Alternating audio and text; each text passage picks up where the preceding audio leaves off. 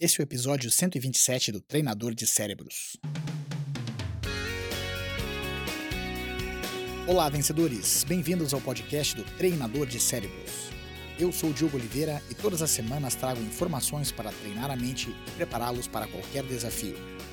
Obrigado por passar mais esses minutos comigo. Vamos começar a treinar.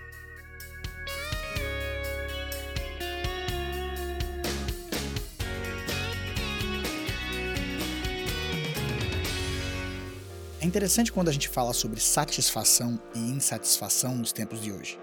Muitas vezes a gente olha para pessoas que parecem insatisfeitas e dependendo da forma como a gente olha para elas ou como a gente observa a situação, a gente pode dar uma conotação boa ou uma conotação ruim. A conotação ruim para insatisfação é quando a gente fala da falta de gratidão.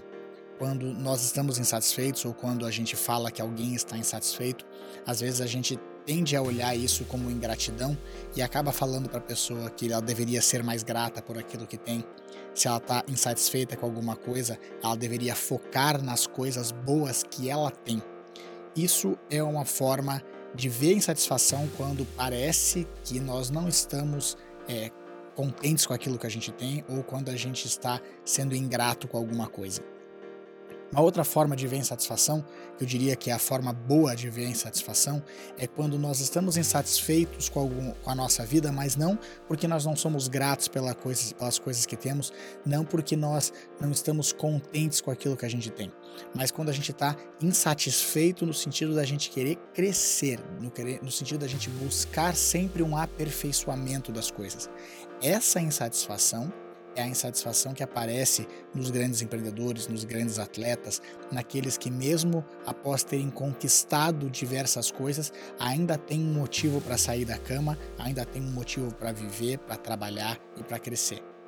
Portanto, insatisfação por si só não é uma coisa boa ou ruim, ela vai depender de qual é a conotação que a gente coloca. Se nós estivermos insatisfeitos porque nós achamos que a gente não construiu nada, porque a gente não consegue ver benefício e nem, nem valor, importância naquilo que a gente tem, aí sim nós estamos insatisfeitos e quem sabe um exercício de, de gratidão seria importante para a gente olhar de fato aquilo que a gente tem.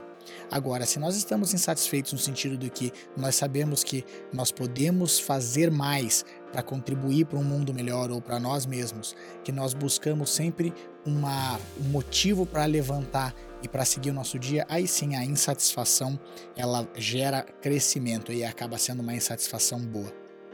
Lá no fundo, nós só recebemos aquilo que a gente tolera.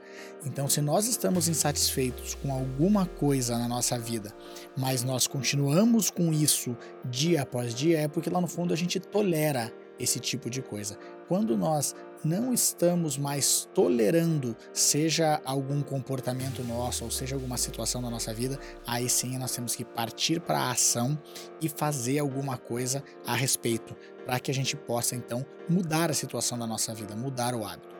Tá aí uma dica, então, liste para você as coisas que você aceita na tua vida, aquilo que você tolera, aquilo que você sabe que é ou você está satisfeito ou mesmo que estando insatisfeito, aquilo que você ainda tolera.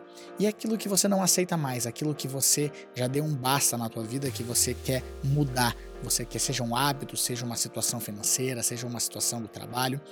Quando a gente não tolera mais alguma coisa, não adianta a gente reclamar, não adianta a gente ficar chorando pelos cantos. Nós temos que aí sim é, fazer alguma coisa a respeito. E se algo que a gente faz não dá certo, a gente muda a nossa abordagem, tenta algo diferente e continua em frente. Se isso também não der certo, a gente muda de novo a nossa abordagem, tenta algo diferente e segue em frente. A insatisfação, então, não é algo bom ou ruim. Ela pode ser ruim se a gente para a só reclamar das coisas. Ela pode ser boa se isso nos incentiva a um crescimento. Lembrando que a gente precisa também sempre entrar em ação, fazer alguma coisa, aquilo que depende de nós, que está na nossa mão, que a gente possa fazer todos os dias, sempre com dedicação. Mais uma vez, faça o teste na sua vida, veja se isso funciona e siga em frente. Lembrando que você se transforma naquilo que pensa a maior parte do tempo. Transforme o seu pensamento e você transforma a sua vida. Agora vá lá e faça a diferença no seu mundo.